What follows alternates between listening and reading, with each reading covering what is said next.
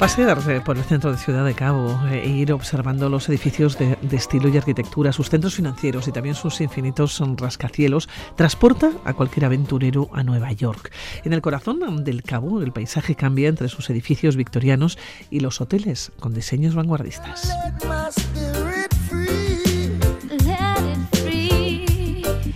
Y nos hablan de las panorámicas, de los paisajes y de una envidiable naturaleza que deja impactado a todo viajero que se acerca al país de los contrastes. Y allí viajó nuestro siguiente invitado.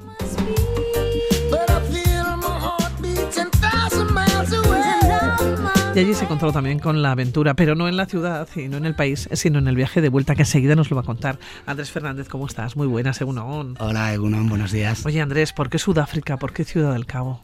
Pues la verdad fue, bueno, era un destino que, que, quería o que tenía en mente desde hace tiempo, ¿no? Y fue por un tema de casualidad, ¿no? Eh, eh, yo viajaba con, con, una amiga que, que, um, que, vivía en Bruselas y que una tercera amiga pues estaba haciendo un, digamos, un voluntariado, ella es enfermera, en la comisión y estaba haciendo un voluntariado de un mes allí en, en una de las clínicas de Ciudad del Cabo y nos dijo, oye, ¿por qué no venís a visitarme? ¿no? Coincidía por temas laborales que estaba en Madrid, con lo cual ya me pillaba más cerca del aeropuerto y dije, bueno, venga, vamos a hacer una escapadita de nueve días. Y, y, allí fui a Ciudad del Cabo.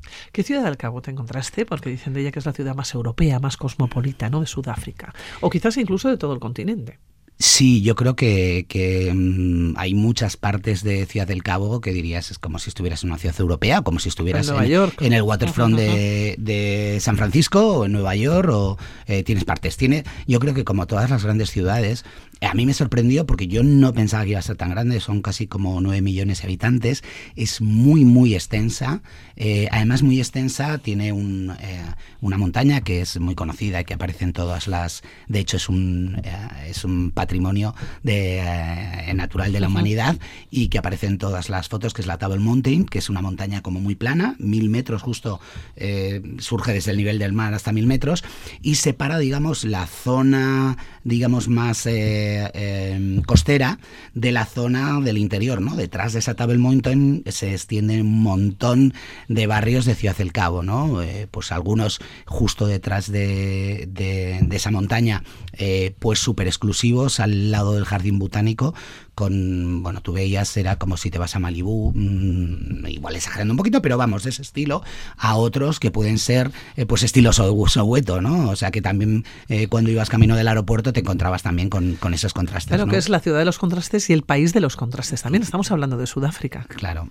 Eh, muchos, muchos contrastes, ¿no? Yo creo que es un país un poco especial, eh, probablemente es el país más avanzado y más desarrollado uh -huh. de África.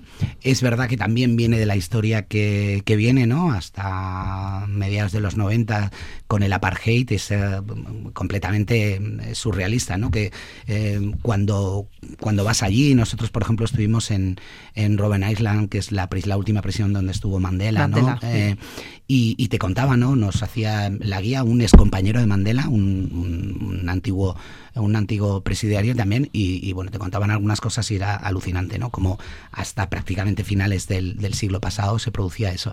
Entonces tienes muchos contrastes es verdad eh, tienes bueno hay mucha población negra pero también tienes una importante población blanca los boers famosos qué queda de los, los boers? boers por ejemplo y qué queda del apartheid a Además ver, de, de, esa visita, por ejemplo, ¿no? a, la, a la cárcel donde, se, hombre, pues, donde estaba Mandela. Yo creo que, que evidentemente estos casi 30 años, sin el casi que han pasado, eh, han cambiado muchas cosas en Sudáfrica. ¿no? Evidentemente la sociedad es eh, mucho más abierta, esa apartheid eh, legal ya no queda, queda igual un poco el apartheid económico que ves, ¿no? Generalmente es verdad que la mayoría de... Hay un 80% aproximadamente de población negra, un 20% de población blanca. Es verdad que la mayoría de, eh, de las clases altas eh, son blancos, y mientras que las clases más bajas son, son negros, ¿no? Sí, es apartheid económico, pero claro que no es exclusivo de Sudáfrica, eso pasa en muchos sitios, ¿no?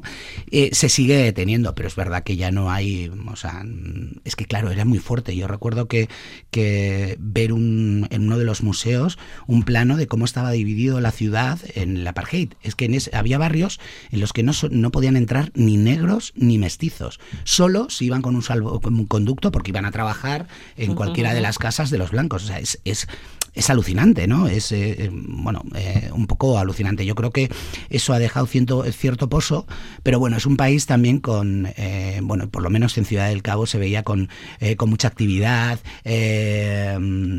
muchas en ebullición, ¿no? Con, por ejemplo, estuvimos en el Museo de, de Arte de Arte Moderno, el Museo Contemporáneo de Arte Moderno Africano, un edificio espectacular con, bueno, pues con todo obras de, de autores africanos, ¿no? Algunos desconocidos, pero con cosas muy, muy interesantes, ¿no? Yo creo que, eh, bueno, que tienen, que tienen mucha potencialidad, ¿no? Tienen un problema muy serio, no tanto en Ciudad del Cabo, que, que, es de las más seguras, aunque tiene sus misterios, pero tiene un problema de inseguridad bastante potente, sobre todo en algunas ciudades como Johannesburgo, como Pretoria, en los mismos sudafricanos te dicen que es prácticamente imposible salir.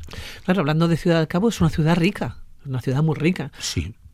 Es una ciudad... En un enclave eh, privilegiado, tal y como tiene. Es, es, de estas ciudades, yo creo... Eh, a ver, de, yo he estado en algunas de estas ciudades que creo en, en el mundo que están, eh, que ya simplemente por donde están enclavadas son especiales, ¿no? Estoy pensando, por ejemplo, Río de Janeiro. Río de Janeiro es absolutamente espectacular, simplemente por el enclave, físico. Pero Estambul, ¿no? Que, que, aparte del enclave físico tiene ese cruce de culturas, ¿no? Una ciudad entre dos continentes, ¿no? Hay ese tipo de ciudades y Ciudad del Cabo yo creo que es, que es una de ellas, ¿no? Eh, porque está ahí en, en uno de los extremos de la Tierra, ¿no? Al lado del Cabo de Buena Esperanza, donde se juntan el Atlántico con el Índico, ya eh, para abajo pues ya solo tienes mar hasta llegar a la Antártida, ¿no? Da esa sensación Como el final de... del mundo, ¿no? Eso tipo la Patagonia. Sí, sí, sí. Cuando llegabas estuvimos en, en, el parque y en la zona del, del, Cabo de Buena Esperanza y hay el típico letrero allí, te daba esa sensación, ¿no? Del viento, del mar, ahí, esa sensación de lugares límites, eh, pero bueno, con unas bahías alrededor y tal, espectaculares, unos sitios preciosos, eh, una naturaleza. Andrés. Viñedos, también, eh, más hacia el interior, una de las zonas más antiguas de, de, de viñedos en Sudáfrica. Algunas, nosotros tuvimos una bodega que databa de 1685, fíjate, ¿eh? una bodega espectacular. En, en la zona hay dos ciudades, digamos, o dos pequeñas ciudades ahí importantes, que son Stellenbosch y la otra no recuerdo ahora el nombre, eh, pero bueno, que es, digamos que sería una especie de Rioja, para que los oyentes se hagan una idea, ¿no? De, de Rioja allí en medio, ¿no? Con, con unas extensiones de viñedos espectaculares, con unas bodegas eh, absolutamente espectaculares que no tienen nada que envidiar, más bien todo lo contrario alguna de estas, y con unos vinos, la verdad, muy, muy interesantes. ¿eh? Los vinos sudafricanos merecen la pena. Oye, el movimiento por allá, porque fuisteis hacia del Cabo, pero has mencionado Johannesburgo y Soweto, claro en esta ocasión no tocaba. No, la verdad es que nosotros nos limitamos. ¿eh? Sí, eh, claro, nos limitamos un poco al Ciudad del Cabo y a los alrededores porque estábamos poco más de una semana y nos parecía, por ejemplo, hubiera sido muy interesante una de las maravillas de Sudáfrica es el, Parque Kruger, ¿no? Que es de los de los parques eh, bueno más importantes de, de, África. Pero claro, está casi a 3.000 kilómetros, tienes que volar hasta allí, tienes que pasar dos tres noches. Al final nos limitamos a, a la zona de los alrededores. Estuvimos, pues aparte del Cabo de Buena Esperanza, también en en, una zona cercana que se llama Hermanaus, donde hay una zona de avistamiento de ballenas. Nosotros no tuvimos suerte porque justo acababa de pasar. No, ballenas no. Eh, vimos otras eh, cosas, pues, pingüinos africanos que son muy graciosos, los eh, delfines, focas, leones marinos, pero ballenas acaba de pasar la, la, temporada y no, no tuvimos suerte. Bueno, es una ciudad muy grande, hablabas de casi 9 millones de, de habitantes, una ciudad muy avanzada, es una ciudad muy rica, pero en la que hay suburbios y en la que hay chabolas. Chabolas, eh, bueno, hay eh, ciudades dentro de la ciudad que son, por ejemplo, uno de los más famosos es Langa, eh, que es curioso, como conviven, por ejemplo, hay una serie de, digamos que serían como las casas sociales aquí, ¿no? Una serie de casas que ha construido el gobierno más o menos reciente y al lado conviven con chabolas, chabolas como te puedes imaginar, de hechas de hojalata, de madera, eso sí, todo el skyline de esas chabolas son antenas parabólicas, ¿no? Es muy curioso ese contraste. Eh, pero es verdad, ¿no? Y, por ejemplo, nosotros eh, coincidimos allí con, gente sudafricana, gente, amigas que, vivían allí, y nos comentaban que, claro, hay que saber muy bien dónde se va o dónde te metes, ¿no? Que cualquier em, error en el, a la hora de tomar un desvío te puede meter en algunos sitios. Ella nos comentaba alguna que había, se había visto en medio de un tiroteo por equivocarse de dónde salía, ¿no? Eh, también sigue teniendo. Pero nosotros, la verdad es que nosotros disfrutamos lo que es el centro y nosotros estábamos alojados en el que se llama el Waterfront. Eh, es una zona del puerto espectacular con, con, centros comerciales, con una especie de, eh, bueno, de, de, media Venecia y con canales.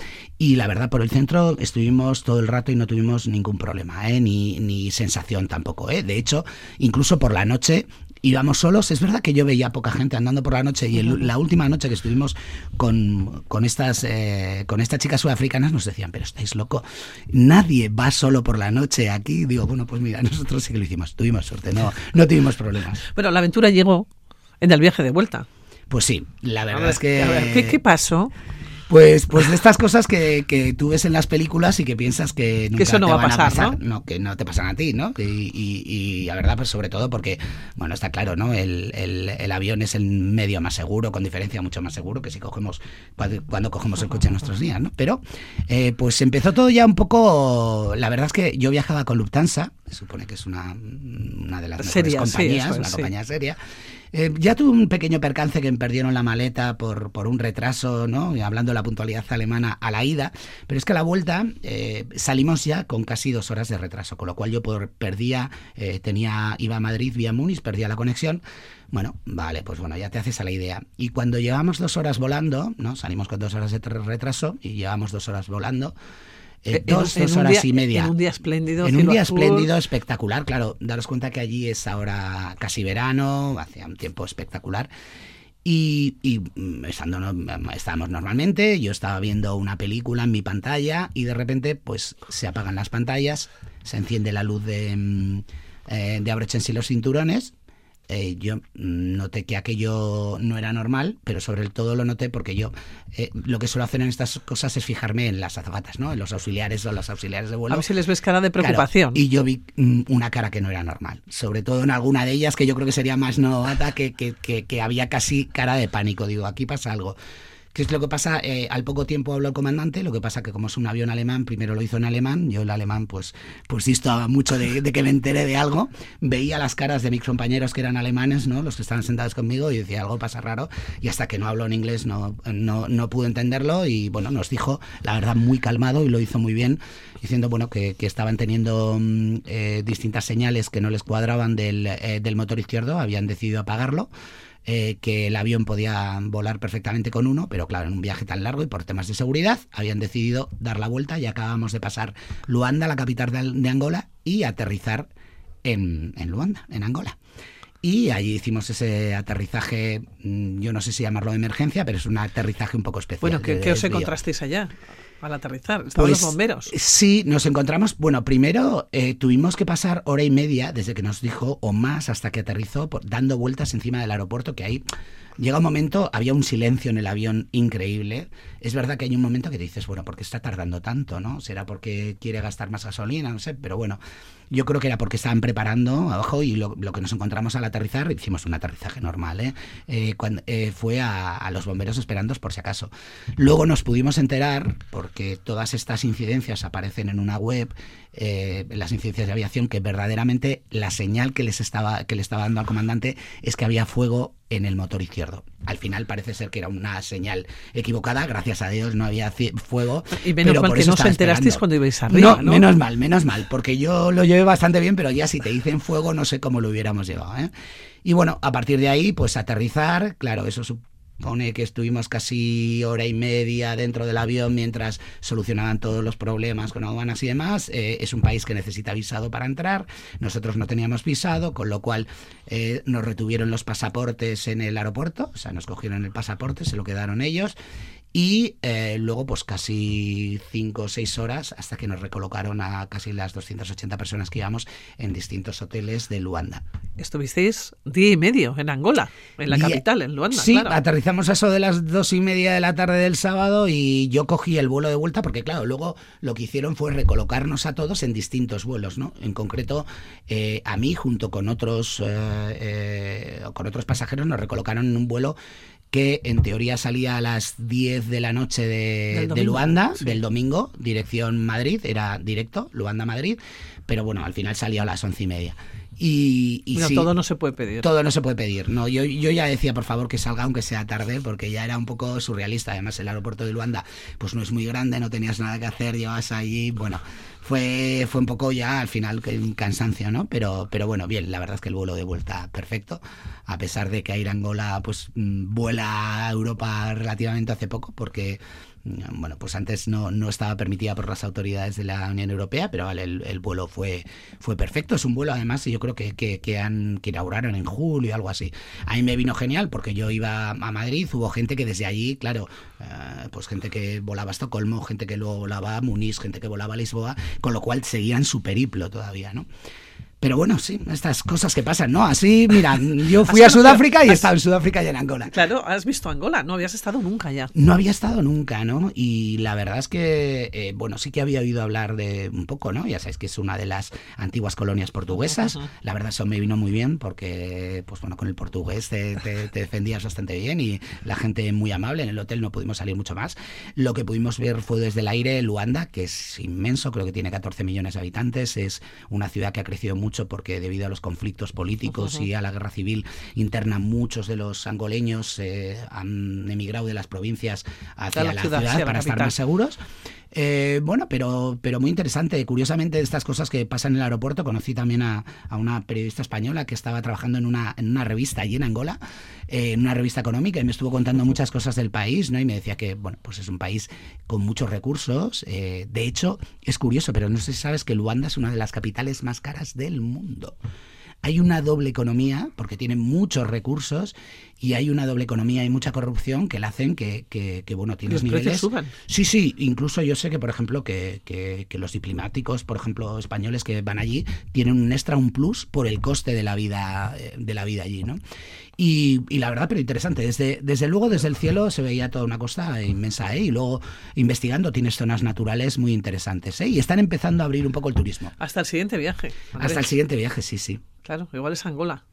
Eh, no, yo creo, que antes creo de Angola no, ¿eh? voy a elegir a otros, ¿eh? pero bueno, nunca se sabe. Pero tú como eres muy viajero y eres muy aventurero y te han pasado muchas cosas además en eh, los aviones y, y, en viajes, me lo tienes que contar otro día. Vale. Ahora nos vamos a despedir, Andrés, que ha sido un, un placer, te veo muy tranquilo, por lo tanto ya superada, esta prueba superada. No, no hay problema, yo de momento seguiré viajando, no, no tengo ningún problema. Andrés, gracias, buenos días. A ti, Agur.